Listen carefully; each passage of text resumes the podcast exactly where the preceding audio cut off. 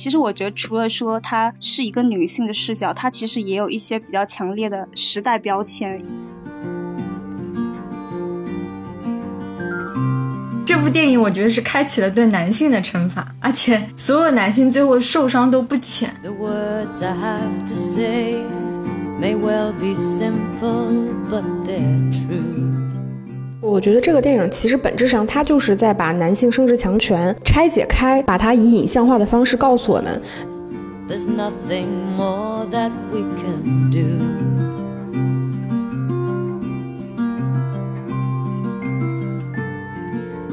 Love is the opening door.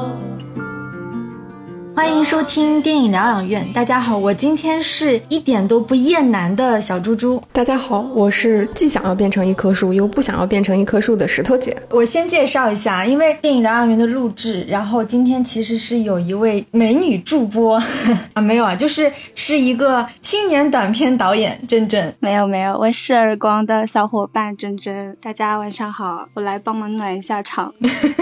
欢迎珍珍，欢迎。那我们今天其实要聊的是一部最近热度还挺高的《男人》，是由 A 二十四出品的新片。那聊这部电影之前，其实就不可避免的会聊到这个有趣的公司，因为我看到网上有很多评论描述它是全宇宙最酷的影业公司，什么 A 二十四出品必出精品的公司，就大家还是给予了很多就是关注和认可。嗯，在你们聊 A 二十四之前，我觉得还是可以先跟大家。说一下我们这期节目大概会从哪几个方面聊这个片子吧。我们先就是会简单的说一下这几年 A 二十四出的一些作品啊，尤其是恐怖片，因为今天邀请来的珍珍也是特别喜欢看这个类型的。然后我们就会围绕新出的这部《男人》来讲讲它的优缺点。那我就接着说这个 A 二十四啊，因为我们其实刚刚聊过它的一部片子，就是《瞬息全宇宙》，对吧？特别好，我们也聊了。然后之前的话。像去年到今年那个大爆的热剧《亢奋》，也是赞达亚当制片人的，也是 A 二十四出的。然后包括像《博德小姐》再早的《机械姬》《女巫灯塔》，然后恐怖片的话，像《遗传厄运》《仲夏夜惊魂》，以及今年也是新出的《X》等等这些，我们归类为 R 级恐怖片嘛。其实 A 二十四也就是成立了十年来，但是现在它的口碑就是爆棚，基本上大家都认为它是整个好莱坞最优秀。秀的独立电影制作公司。那刚刚 Q 到的一些剧和电影，相信很多大家都比较熟悉。我可能要先 Q 一下珍珍，因为你也跟我说你看了基本上这几年 A 二十四出的这些比较优质的恐怖片，像什么 X 啊、男人啊，还有像再早的那个《仲夏夜惊魂》等等，你有最喜欢哪一部吗？最喜欢的话，其实我觉得综合来看，现在让我做一个这种比较有点难，但是有比较不喜欢的。的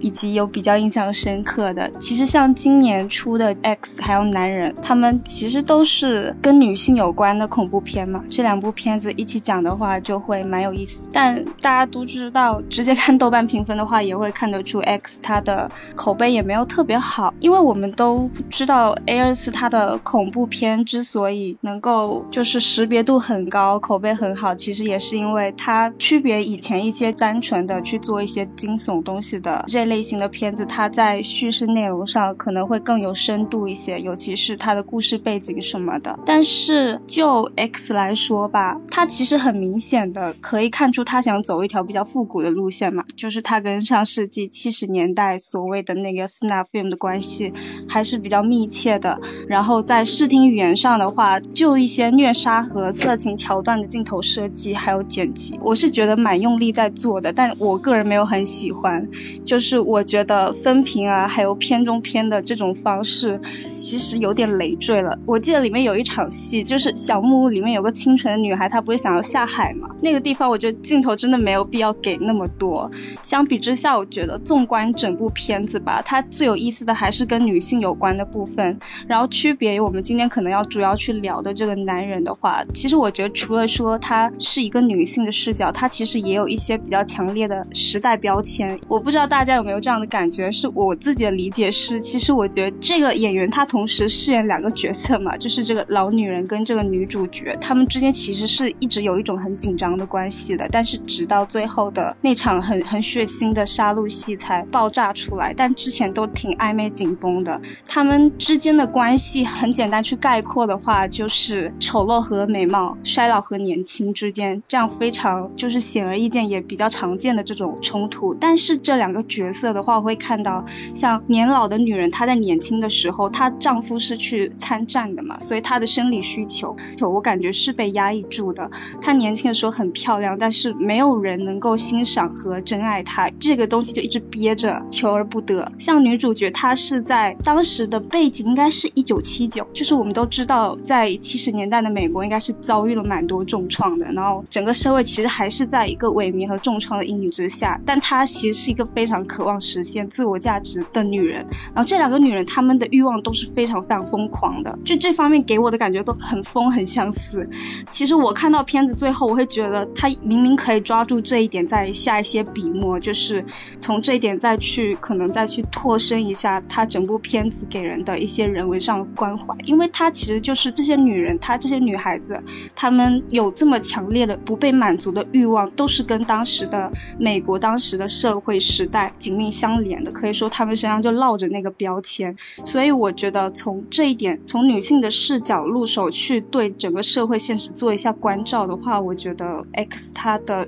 可能会更有深度一些。但是它其实前面花了太多篇幅去做一些想要很飞，但其实审美没有很好的东西了，我就觉得蛮可惜。对，我不知道两个姐姐对这部片子怎么看。石头姐肯定没有看这部片子，而且我也不敢把这个片子推荐给她。我俩的关系现在已经岌岌可危了。那天我们在选片的时候，其实除了这部片子，我们当时还有另外一个备选。然后他跟我说聊这部吧，《未来罪行》。对，然后我就看了这部，我就觉得我对他的信任度又下降了一些，因为我全程没有提这一部可能会有一点惊悚，我形容的是这是一部很有趣的片子，那仅此而已，对吧？对。但是其实我们幸好没有聊《未来罪行》，《未来罪行》我觉得在血腥程度上是要超过这部片子的，那个真的会更恶心，所以我并没有害石头姐。就刚刚真正有提到我。自己还蛮喜欢《X》这部片子的，因为我就发现 A 二十四真的很会做这种美式复古风格的片子，就是七八十年代的美国，甚至这种乡村的取景，然后那种小屋子、小房子。刚刚因为真正我看他也提到了很多，就是关于女性的部分。我觉得他比较难得的地方，就是他去挖掘了一些，就是他同样是要做一部恐怖片或者是惊悚片，他去挖掘一些被边缘化的人群，就比如说在《X》里面。其实就是老年人，我们应该很少会关注到老年人的性压抑，老年人的对于这种青春、肉体、生命力的这种嫉妒、狂想等等。我觉得这个就是属于可能在整个社会层面上都属于相对边缘的人物，以及相对边缘被压抑的这种社会需求。而且就是这部片子还蛮有剥削电影的感觉，因为刚刚真正有提到，就是你不喜欢为什么要拍那个游泳，为什么要花那么多镜头头去拍这些。女性的身体啊，等等，我觉得它就是一种很 cut、很剥削电影的一种拍法。我就是要把这些什么性挑逗啊、裸体啊。呃，肉体性爱很很耸动、很抓人眼球的东西放在这个恐怖电影的背景下，制造一种剥削感。我就想起来那句无处不在的凝视。对对，回到这部今天我们要聊的男人当中，其实也是一样，他在某种程度上他换了一个主体去剥削嘛。今天开始剥削男人了。好，那关于其他的 A 二十四的片子，其实有很多单片都值得聊。那我们今天还是主要围绕男人来聊吧。嗯，好的，嗯。那我们就是按照优缺点嘛，对吧？那石头姐先说吧。我们先在最开始之前先介绍一下这部片子吧。然后这部片子它的编剧跟导演是一位英国的编剧导演亚历克斯加兰。他之前其实是有蛮多就是我们就是非常为我们所熟知的一些科幻片，比如说他之前编剧和导演的作品有二零一四年的《机械姬》，二零一八年的《湮灭》，然后包括二零二零年他有一部剧集叫《开发者》。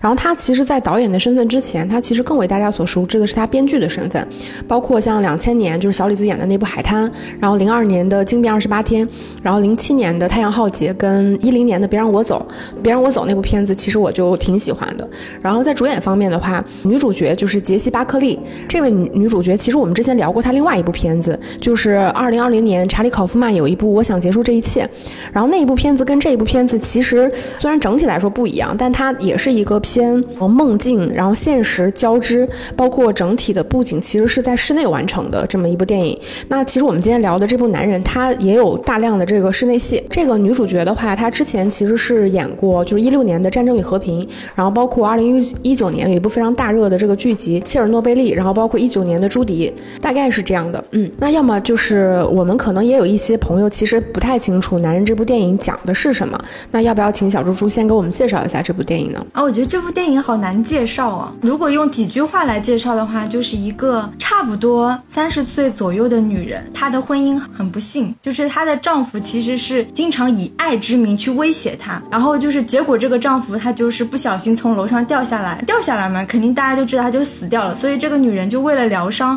她就来到了应该是英国的一个风景很好的一个小镇子上，她大概是租了一个民宿那样的房子，想要去疗养。结果在这个疗养的过程当中呢，她在这个镇子上，她遇到了比如说男房东、牧师、很没有礼貌的小男孩、警察等等。他在这个镇子上遇到的所有男人，这个就要剧透了，其实都是一个男人演的，就是同一张面孔的男人饰演了不同男性的角色，然后最后是还出现了一场男性连环生娃的一场戏，这场戏就大家一定要去看，非常非常精彩。然后到最后就是男性生完娃之后呢，最后生出来那个娃就是这个女人的死去的丈夫，然后这个女人就问他，你到底想从我身上得到什么？那男人回答说，我想得到你的爱。然后影片就差不多结束了，太讽刺了。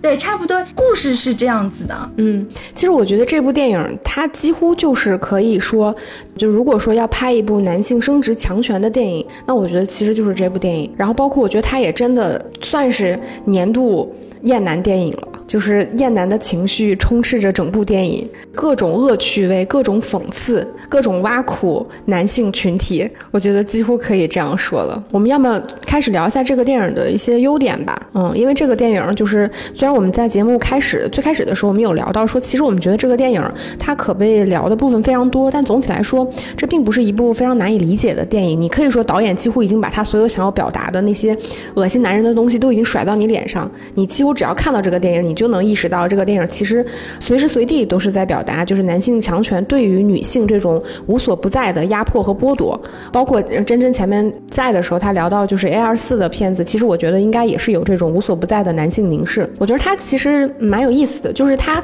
你记得电影里面，其实，在大概第三场戏的时候，就是女主角第一次到了那个一个乡村，对吧？然后她其实进了那个房子之后，她其实是在那个树上摘了一个果子，然后吃了下去。随后开始就是她进到。这个房子里，然后跟房东一系列交流，然后再到他这个地方遇到了一系列男性。其实这个就直接可以映衬到，就非常明显了。他其实就是在表达，就圣经里面的那个伊甸园，因为女人偷吃了，就是上帝不允许她吃的这个禁果，然后因此被惩罚。然后圣经里面写的其实是说，女人的惩罚是因为女人怀胎的苦楚会增加，你生产时要受难，然后同时你要恋慕丈夫，你要被丈夫管辖。这个其实就是变成了女人的原罪。就是你，你女人后面所有遭遇的这一系列的痛苦跟灾难，你仿佛是没有任何的解决方法。就变成了说，我们看从这部电影来看，就是女女主角吃了一个苹果，然后来到了这个地方，开始了这个一系列的不幸。要么你先来聊一下这个电影的一些优点。嗯，刚刚也石头姐提到，就是女主角她其实是吃了那个苹果树上的一颗苹果，我当时就感觉到，你说是对开始了对女性的惩罚，但很奇怪的是，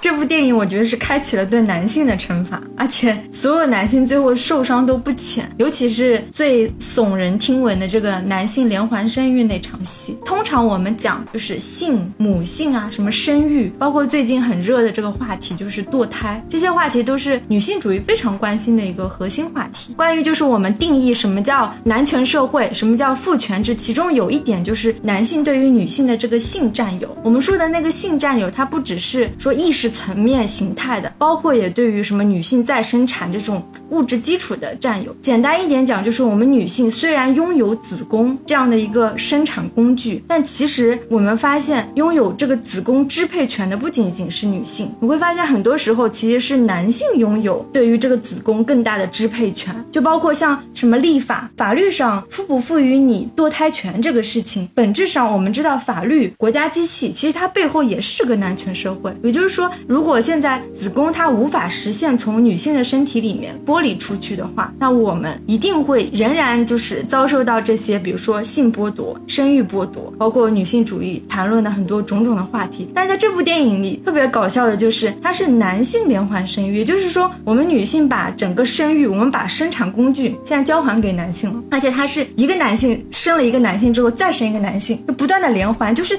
中间它并没有出现一个性别的打破，对吧？没有说男生女，什么女再生男，它是男生男，男生男，连环生产，就确保了生育这个事情完全的就是归属于男性，这个绝对不可可动摇。我就觉得特别有趣，尤其是这里面女性，就是那个女主角，她就是在看着这些男生男的时候，她其实从头到尾她都一直很冷漠，而且她拿着斧头，你会感觉哦，我们一旦把这个生育的权利，把这个生产工具给男性之后，我们就获得了无限的力量，某种程度上我们就获得了一种自由。我不知道这样解读可不可以，而且就是它这里面男生男，他其实有些是从那个肚皮，就是肚皮上它生产出一个像子宫一样的，对吧？像那个女性生殖器一样的东西，然后就爆开来。但是后面生着生着，就是发现你嘴也可以生孩子，嗯，背部也可以生孩子，对，就是你身体上任何的洞，只要有洞的地方，其实你都可以生孩子。这点我觉得也挺有趣，它破除了就是所谓子宫的唯一性嘛。那我觉得这就是对于一种女性生育权的颠覆了。男人也可以生孩子，他嘴也可以生，背也可以生。那我们就不在于禁锢女性，说女性的子宫什么行走的生育机器等等。这个我觉得是这部电影最吸引我的一点。嗯，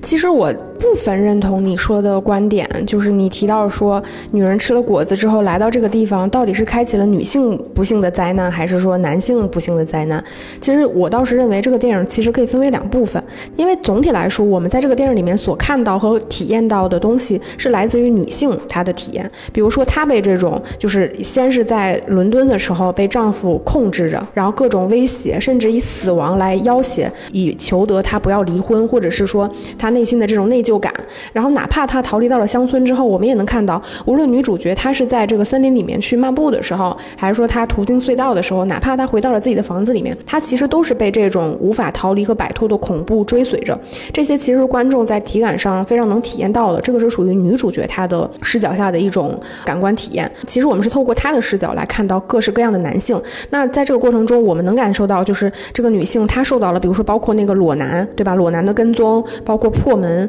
以及其他就是男性的这个无论是性骚扰也好，或者是这个辱骂也好，就等等吧。其实我觉得这部分其实都是属于女性的这个体验。然后其实到了后面这个部分，就是男性生育的部分。当然我也认可这个肯定是这个电影我觉得最精彩的部分。然后也包括你说到，它其实是对于这个子宫的唯一性，包括子宫无法从女性身体剥夺之后，那如果男性不就是因为我们女人能生孩子，你控制着我们？那如果说今天你们也要生的话，你们甚至以更极端的方式，你们全身上下都能生，对吧？这种极端的方式去做一个影像化的表达。但我其实倒是觉得他那个部分，就更多的是来自于肯定是对男性的这种讽刺，包括这种权力的交付。但另外一方面，其实他也是印证了，就是这些男性就像滚雪球一样，为什么他们都是同一副面孔？五个男人就是这样啪啪啪啪这样生，其实他就是你男性的延续。生出来之后，你还要爬着朝这个女人走去。我觉得是这个层面，所以前后我认为是有两个不同的就是表达。嗯嗯，而且你说的就是男性共用一张脸，你是什么时候就看到哪个桥段，你开始意识到他们是一个演员演的？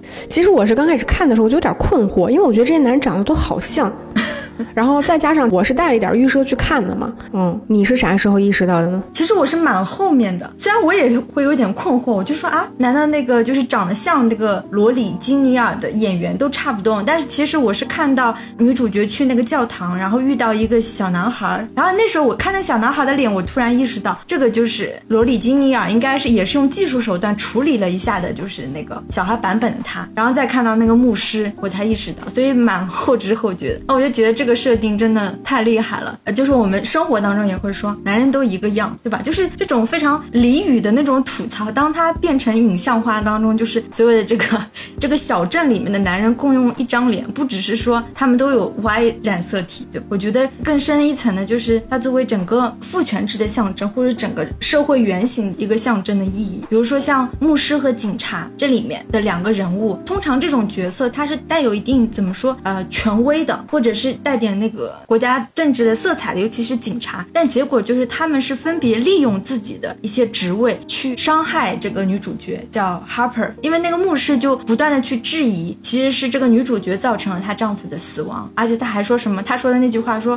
男人打女人也很正常，也不至于死吧，等等。然后包括这个警察也是，这警察会觉得啊，不就是一个没有伤害的一个很奇怪的人骚扰你一下，又怎么了？等等。然后包括像这个房东，他看上去啊，他是一个好像比较 nice，对吧？比较客气的这样的一个人物，但实际上我觉得他的一些行为还是暴露出他有点厌女的，因为他不断的去反复确认，哎，你不是那个 Mrs. Marlowe 吗？对，那你是一个人来的吗？还是怎样怎样？就是这种有点点傲慢、有点点厌女的行为，包括像那个小男孩等等，就是他们虽然这几个就是他们的身份、年龄都不一样，但是就是真的是不同层面的去给你制造一个，这就是一个男权社会的一个图景。嗯，就是因为我前面有提到过，我觉得这个电影其实本质上它就是在把男性生殖强权拆解开，然后。把它以影像化的方式告诉我们。那这个电影里面，其实它就是通过这些男性来拆解的。比如说，主要的男性角色其实是五个嘛。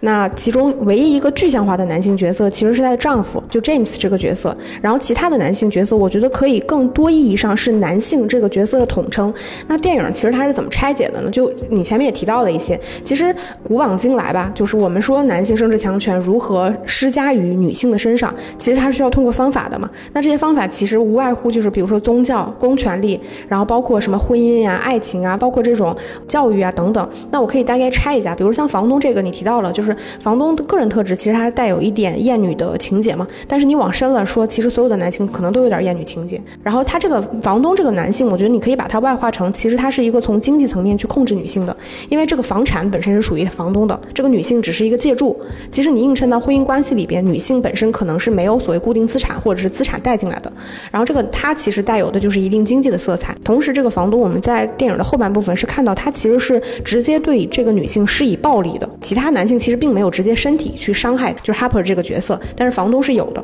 所以房东你可以认为他是经济以及这种，我觉得是外在形体暴力的代表。然后裸男其实就是他其实是一种非常直接和原始的这种性攻击。但是我也看到一种说法，我也蛮认同的。他其实觉得裸男的这个角色，你可以把他认为他并不是属于一个社会身份的角色，他其实更。更像是一个就是自然身份的角色，因为我们看到这个裸男，他有一个比较典型的变化，是他从一开始出现的时候，他其实是在这个女主角她逛的这个山上某一片绿色的这个森林旁边的房子，这是他第一次看到这个男性。他第一次出现的时候，其实就并不是在一个社会的这个环境下，他其实是在一个偏自然原始的这个环境下。然后再到电影推进的过程中，我们能看到他是被关起来的时候，他其实拿那个树叶去插到他的身体，包括他身上其实一直是有伤。口的嘛，它逐渐变得越来越像自然的一部分。这个其实你可以看到，就是我们说外界对于女性的这个所谓的控制跟剥夺，其实我觉得往深层次来看，社会的剥夺只是一方面，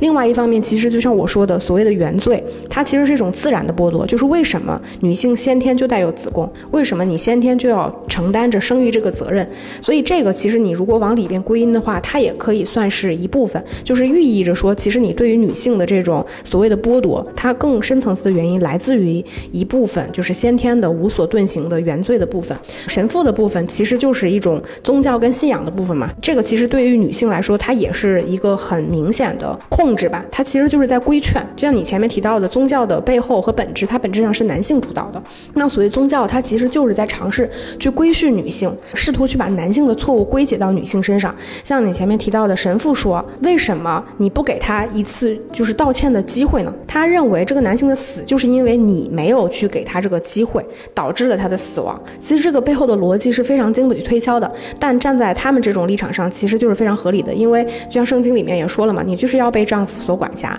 这个其实也是一重控制。那另外一个，就像你提到的，他其实是一个小孩儿，虽然尽管我们在电影里面看到那个男人的脸，他其实并不是真的一个孩童的脸，他是一个成年男性的脸，但是他的身体就是一个孩童的身体。他其实我觉得他的意义其实比较复杂，你可以认为他是一个孩子的控制，就是你生了孩子，其实对于女人本身就是一种控制。你也可以把它认为它是一种教育的控制，也可以把它认为其实是一种道德绑架的控制。这个男孩，我觉得他的厌女情绪其实可能比房东更重。我觉得他就是我前面提到，就是男性可能生来他就是潜在有一种厌女的情绪。比如说他跟那个 Harper 说：“你来跟我玩捉迷藏，然后你来藏，我来捉。”就是这个时候，他甚至不需要去过问你的意愿，本质上他其实就是在把你当成一个玩物，就是我提了，你就是要答应我。然后那从房东、裸男、神父以及这个未成年的小孩儿这四个男性吧，他其实本质上我觉得是她丈夫 James 身上某一部分对这个女性控制的，我觉得算是一部分原因吧。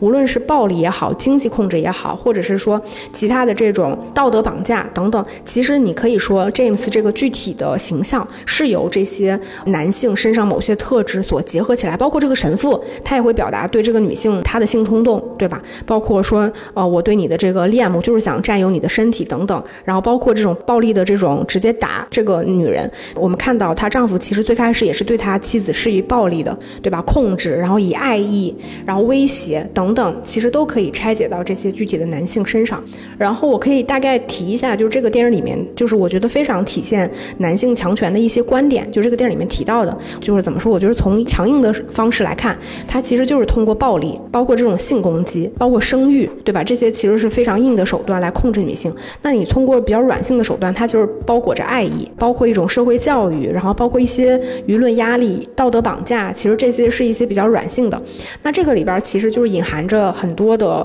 流氓逻辑，比如说，如果男人都示弱了。那么女人就必须原谅他，因为我们看到就是 Harper 其实跟她丈夫 James 有一场争吵，然后她丈夫情绪失控的对她说：“说你不要来求我，现在是我在求你。”他的言下之意就是我已经跟你示弱了，你不要再以一种受害者的姿态来跟我说，好像我真的伤害了你，好像我是一个施暴者。其实他这个暗含的意思就是，我既然都已经主动向你示弱了，他其实还是站在一个更高的位置上去说，那你就必须要原谅我。如果这种情况你不原谅我，那你就是站在一个。个所谓的受害者的立场上来威胁我，这种流氓的逻辑，然后包括你前面提到了神父说的那个观点，就是如果男人犯错并且导致了恶果，那么女人一定有错，女人不可能没错。然后以及就是如果男人提了要求，但是女人拒绝的话，那么女人可能就是不近人情的、不识大体的。就像那个小孩提出来说，我们来玩捉迷藏，然后但是 Harper 拒绝了他之后，他就会骂他，就是你直接可以用言语羞辱他。Harper 也提到，他说其实我是从伦敦来的，我已经习惯了这些东西。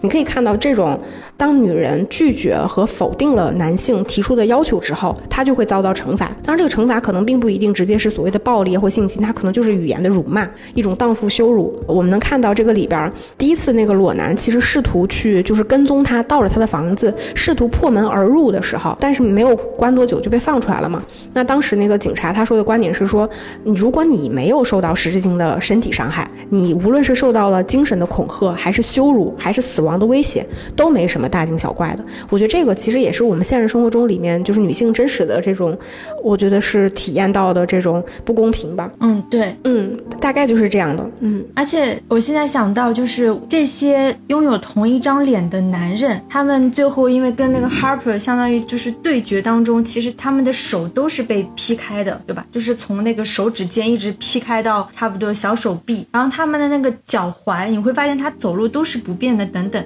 这些。些就是受的伤害，其实也是反映了，就是 Harper 的那个丈夫 James，他在那个从楼上摔下来之后，其实他也是这样的一个状况。所以我觉得整个 Harper 他去那个地方疗愈的这个最初的初衷，不仅仅是说他遭受了这个事情，其实他内心深处，就算牧师不指责他这件事情有他的过错，我觉得他内心当中也一定是有很深深的内疚，或者至少是质疑，对吧？他就一直在想，就是他们的这个婚姻的失败，或者是她丈夫的。去世是不是他造成的等等，所以他就是映射到，就是感觉他好像吃了那个伊甸园的苹果之后，他就进入了一个很奇妙的一个超现实的幻境一样。所以就这些男人的这些种种的很奇怪的表现现象，其实也是他内心恐惧焦虑的一个投射吧。嗯，是的。其实我觉得这个电影你正好提到了手被劈开的那个部分，这一系列，因为这个电影从这块开始，其实它整个氛围就变得非常的吊诡。我觉得也是这个电影它恐怖氛围最后我们认为营造的非常不错的一点，因为这个电影它其实是把梦境、回忆、幻想和现实其实是结合在了一起。好多时候其实我们并不明所以，它并不是一种真的就是一种恐怖。我们其实也并不清楚这些男性具体要做什么，但是你能感受到的就是这种恐怖的氛围，就是这个女人她所在的这个位置。那我觉得这个电影从这个位置开始，就是那个裸男他把他的手伸进那个房门，然后被这个女人劈成了两半之后，其实他就相当于我觉得非常有意思。我第一次看的时候，我就觉得他那个很像就是螃蟹的钳子嘛，对吧？因为我们能看到后面很诡异的，就是他的手虽然被劈成了两半，但后面所有的人对于他们的手这种状态是一无所知的，反而就像是多了一只手一样，对吧？就是像从两只手变成了三只手一样，而且他非常的灵活，甚至那个神父他还能拿着那个像变成钳子一样的手掐住那个女人的脖子。但是我第二遍在看的时候，我觉得非常有意思的就是，其实神父在对那个女人说，他就提到说你第一次是什么时间破处的，对吧？你什么你张开两条双腿什么，就是以那种非常直接的语言在看的时候，其实你会觉得那个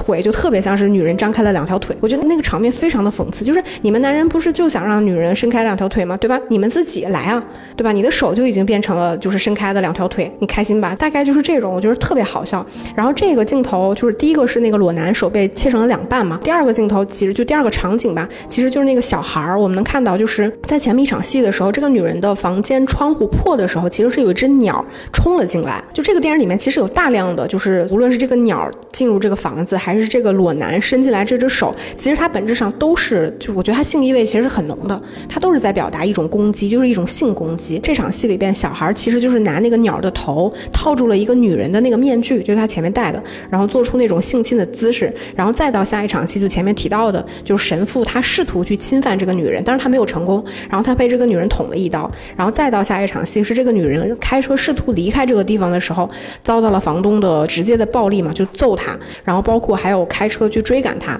然后再等这个女人不得不逃回房子的时候，才出现了后续的这个分娩的镜头。如果你仔细看的话，你就会发现他们其实这几个男性出来的顺序都是这个顺序，就是裸男、小孩、神父，然后包括这个房东，他都是这个顺序。你说到那个被劈开的双手，我又想到了这影片当中，这个 Harper 不是走进一个小教堂嘛？那这个教堂的中间，它其实是有一个特别大的，就是四方形的这样的一个雕塑。那个雕塑的正面就是绿人，也就是我们在影片当中看到的那个裸男的这个形象。但是这个雕塑的背面，当时也是有好几秒的一个镜头，它其实是很多在欧洲教堂我也见过的那个形象。我查了一下，它叫 Sheila Jix。中文应该就是翻译成希拉，她其实是一个女性的一个雕像的这个形象。这个女性就是她的那个双腿是张开的，而且是她用手去伸展她的这个外阴，感觉这个尺度有点太大了。也就是说，这个电影当中就是关于这个伸展这个动作，就是不断的，无论你说的是那个鸟的翅膀、被劈的手臂、教堂里面的那个雕塑等等，它这个性欲味或者是制造的这种性恐惧、生殖恐惧一直在弥漫，特别。可怕，嗯，包括这个电影其实很靠前的有一场戏，就是其实我们能看到前后这个电影的氛围差别是有一点点大的，因为第二场戏就是第一场戏是这个女主角她其实目睹她的丈夫从楼上跳下来，然后当时她还觉得她跟她的丈夫对视了。到下一场戏其实就是我们听着非常美妙的音乐，然后这个女主角开车在这个我觉得是算是山里吧，然后曲径通幽，非常的怎么说平和。然后再到后面有一场戏，她其实是去逛这个山里边，其实它整体的氛围就是当她。独处的时候，你是能看到他相对而言是比较开心的，但是这个氛围是在什么时间发生变化的？就是他站在那个隧道的时候，他正在开心的唱歌，他突然听到对面有一个声音，那个隧道其实我可以把它看成是女性的，我就不说了。然后，但你一个女性在这边是卵子，另外一个女一个男性在那边他是精子，然后他就火速的朝这个女人跑了过来，然后这个女人就逃跑了，对吧？然后这个女人跑跑跑跑跑，我记得她是跑到了一个地方，然后看到了一粒蒲公英的种子，这个。蒲公英的种子，其实我我还用解释是什么，就是男性的精子嘛。这个地方我觉得它特别的有意思，因为我不知道大家知不知道，就应该大家都知道吧。就是蒲公英它是靠什么繁殖的？其实蒲公英就是靠它的种子。就蒲公英其实是一个非常搞笑的。搞笑的植物，风一吹，对吧？然后它其实种子就会遍地，而且你知道它蒲公英的种子它是没有休眠期的，就相当于你这个种子它从春到秋它可以随时随地去播种。但这个地方我可以后面再去聊，就是就是导演他拍，我觉得就是亚历克斯加兰他从拍之前湮灭到这一步，我觉得他其实有一些自己传承的这种生物学上的偏好。然后我觉得是回到你前面提的那个 Green Man 的那个地方，我也大概查了一下，但我真的不知道它是两面的，但我查。了一下，这个就算是绿绿人吧，它其实是一个非常古老的那种异教徒的元素。它其实表达的就是人对自然的一种崇拜。我看了一下，他说应该最早是是在中世纪的时候，说它表达的其实是一种生命，就是你看它其实是一个很显然是一个人和植物的结合嘛。然后它其实代表的就是一种生命力。其实所谓的生命力就是一种延续，就是男人的春天啊什么这种。对，因为那个绿人的形象就是感觉他这个脸上不是有很多那个树叶和叶子嘛。影片当中其实也花了很多笔调去描绘那个小镇的这种绿色环境，对吧？那个就是生命力，就是想到了湮灭。嗯，它的那个绿叶其实可以就是代表算是生育啊、生殖啊这种。对，它的镜头下，它所有的绿叶，你感觉它是有生命的，它是在伸展的，它是有规律的，在就是那样舞蹈。它跟拍普通的说我拍几个空镜头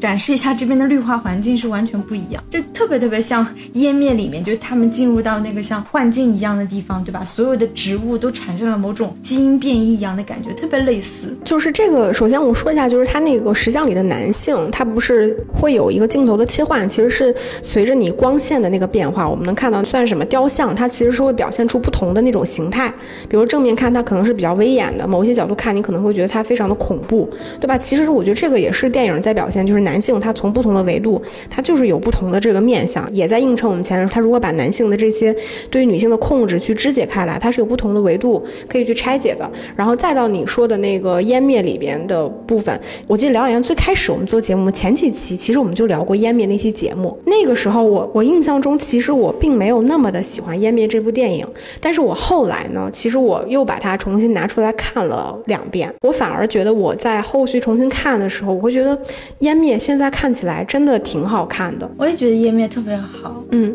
然后就是我们能看到这个电影里面，它其实是那个裸男。他变得就是越来越像我们前面说的那个 The Green Man 的那个形象，尤其到他开始分娩的时候，他几乎就已经变成了那个形象。然后他这个电影里面，就是为什么我会前面提到蒲公英的种子的时候，就想到了《湮灭》这部电影呢？因为他所谓的蒲公英种子的这种播撒的方式，其实它是跟人类的这种就是繁殖的方式做了一定的结合嘛。你可以说它是一种隐喻，但我觉得它的灵感应该就是来自于你前面提的《湮灭》那部电影，因为就是加兰。他再早的电影其实并没有这么的明显，在体现一种就是生物学意义上的这种所，其实就是杂交嘛。因为他再早像别让我走，就他会探讨一些物种之间的边界，但那个其实他探讨的是一个，比如说像克隆人跟真人，对吧？但像我们湮灭的时候，他其实也在聊到不同物种，它其实是一个完全扁平化的方式，就是大家都在同一个水平线上。你不要觉得说人类比其他的物种要高级，它其实并没有完全没有这个维度，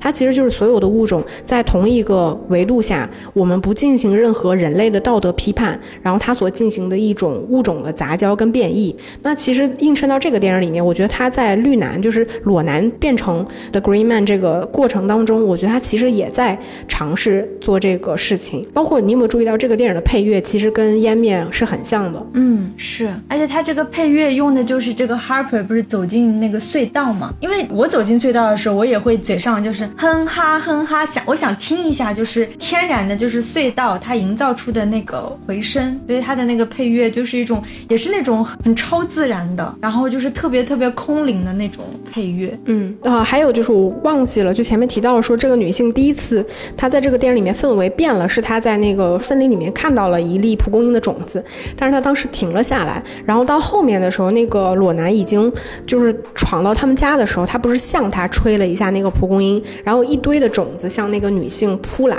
当时那个女性。是吞了一粒蒲公英的种子的，然后同时她流了一滴泪。我不知道你有没有注意到这个细节。其实我觉得那个场景真的非常的。为什么前面说我说是导演已经就差把她想表达的直接甩到观众脸上了？就是他已经已经直接到这种程度了，对吧？就是表现这种所谓的。他我觉得他表现的其实是这种，就是我觉得男性的这种性暴力跟我就是生殖强权这个东西，他其实无处不在的。就我觉得他用蒲公英这一点真的非常的讽刺，就是蒲公英其实就是一个你几乎无法控制自己种子的物种，这种植物就是风一吹你就要到处飞。你想想，他就会像相当于是在讽刺男性，就是你们完全没有办法控制你们自己，对吧？对，而且这个绿人就是这个裸男，也是整部电影当中几个男性当中，说实话，我觉得相对来说他是没有那么，就像呃影片当中那个女警察就说，她说你放心，他其实没有什么恶意的。我相信这个裸男在这其他几个有很有社会性身份的警察、牧师、小男孩当中，他真的是相对无害的。由他做出这个就是吹蒲公英种子的那个行为，其实也蛮合理的。也就是说，这种男性对于女性的生殖权。的这种控制，就像我前面说的，它是一种无意识的东西，就像这个裸男发出，因为这个裸男，这个绿男就是一种代表一种很原始的、很原始的这种怎么说生殖的力量吧。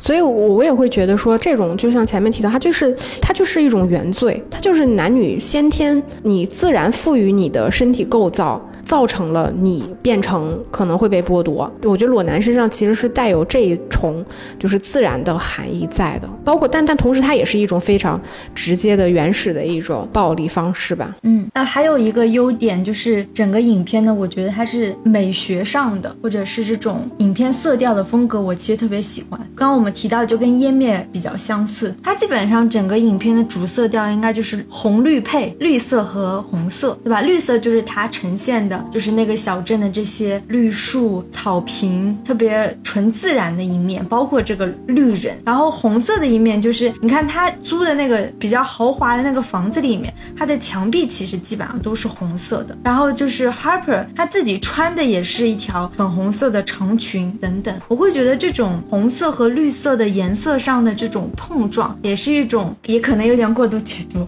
我觉得是一种性别上的一种差异，他去营造一种。比如说红绿色的区隔，它在营造一种性别的这种焦虑和恐惧。包括那个苹果树也是，苹果树是绿的，但它结出来的就是苹果是红色的，所以它的整个影调的风格特别统一。嗯，但是我觉得这个确实可能，这也可能是我们自己没有领悟到。但我自己看来，我觉得确实可能存在一点点过度解读的嫌疑。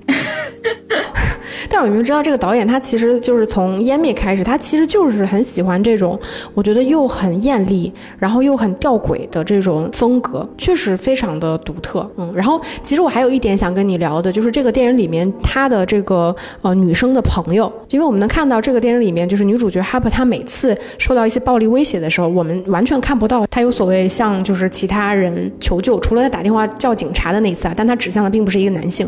然后她其实是有打电话求救之外，她大。多多数时候，你能看到真正让她感觉到安全和信任的是她的那个女性的朋友，对她的闺蜜，嗯，对，包括她这个朋友，其实，在言语之间，因为虽然是在劝她，但是你能看得到她的言语可能是更激烈一点的。她会说：“那我就过去，就是拿斧头砍了他们，什么这种特别极端的方式。”但是我觉得非常诡异的一点是，我们看到最后的时候，就是 Harper 他第二天天亮，他坐在台阶上等他朋友的时候，他朋友下了车，我们才发现他的朋友其实已经怀孕了。所以我觉得就是这一点，嗯，非常的微妙。是，就是好像经过前一晚的这个所谓的跟同一张脸的男人大战之后，当然就是在那场大战当中肯定是 Harper 胜利的嘛，对吧？那些男的经历了很多生育的痛苦，结果等到一觉醒来，第二天天亮的时候，她的闺蜜赶来就是想要解救 Harper 的时候，你会发现真正在承担这个怀孕，对吧？真正在承担这份生育的责任的还是女性。我会有一种如梦初醒的感觉。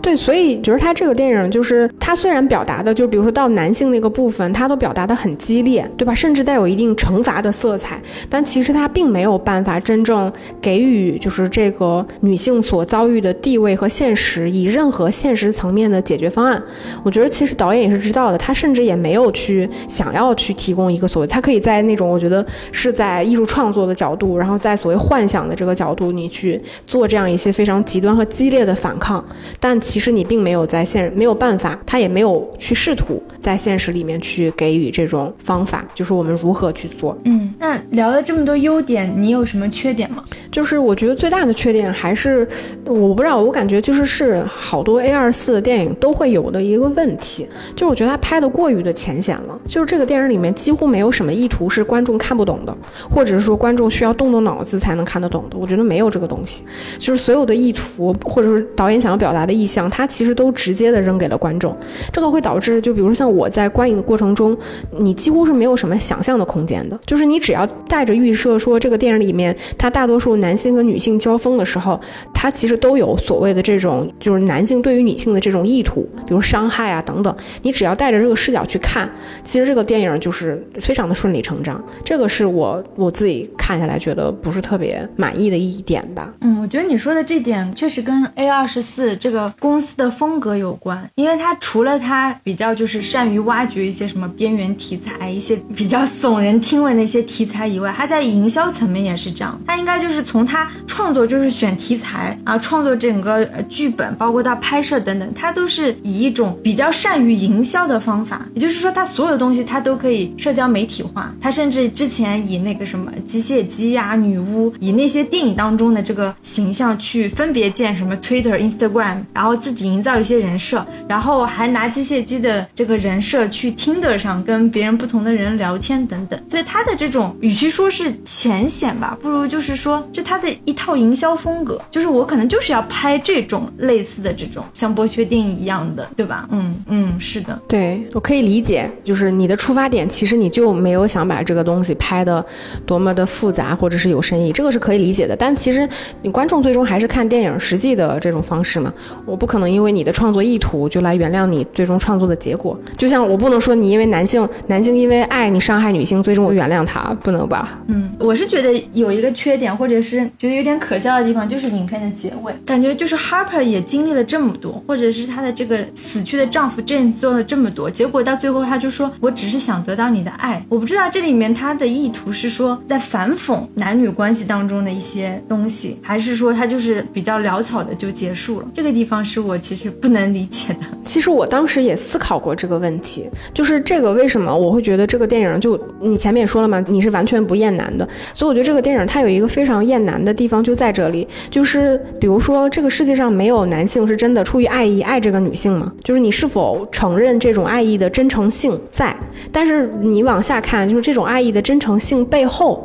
是否有也是。就是你说男性是利用这种爱来控制女性，还是说他的爱背后本身就带有很多的复杂性，或者说他的爱本身就是他认为的爱，就是你要被我控制，你要为我服务，或者说你在我面前不能有秘密，就是爱到底是什么？但是我反正看到那个场景的时候，我觉得他其实就是极端的讽刺，他就是在讽刺男性。你幻化成各种样子，暴力啊，然后性伤害啊，然后各种什么权威啊，什么等等无数的样子，然后你来伤害我。然后回头你来跟我说，你就是出于爱我才做的这一切，我觉得这是一件非常讽刺的事情。就以爱之名，他可以男性可以做任何事情，对吧？嗯。那关于这个片子还有什么补充的吗？嗯，没有了，大概就是这样的。可惜你没有看过那个 X，就是最早的时候我跟珍珍讨论的那部片子。我觉得他的那种讽刺吧，尤其是对这种性方面的讽刺更强烈。然后在这部里面，其实我感觉相对来说已经比较克。就跟那一部比，嗯。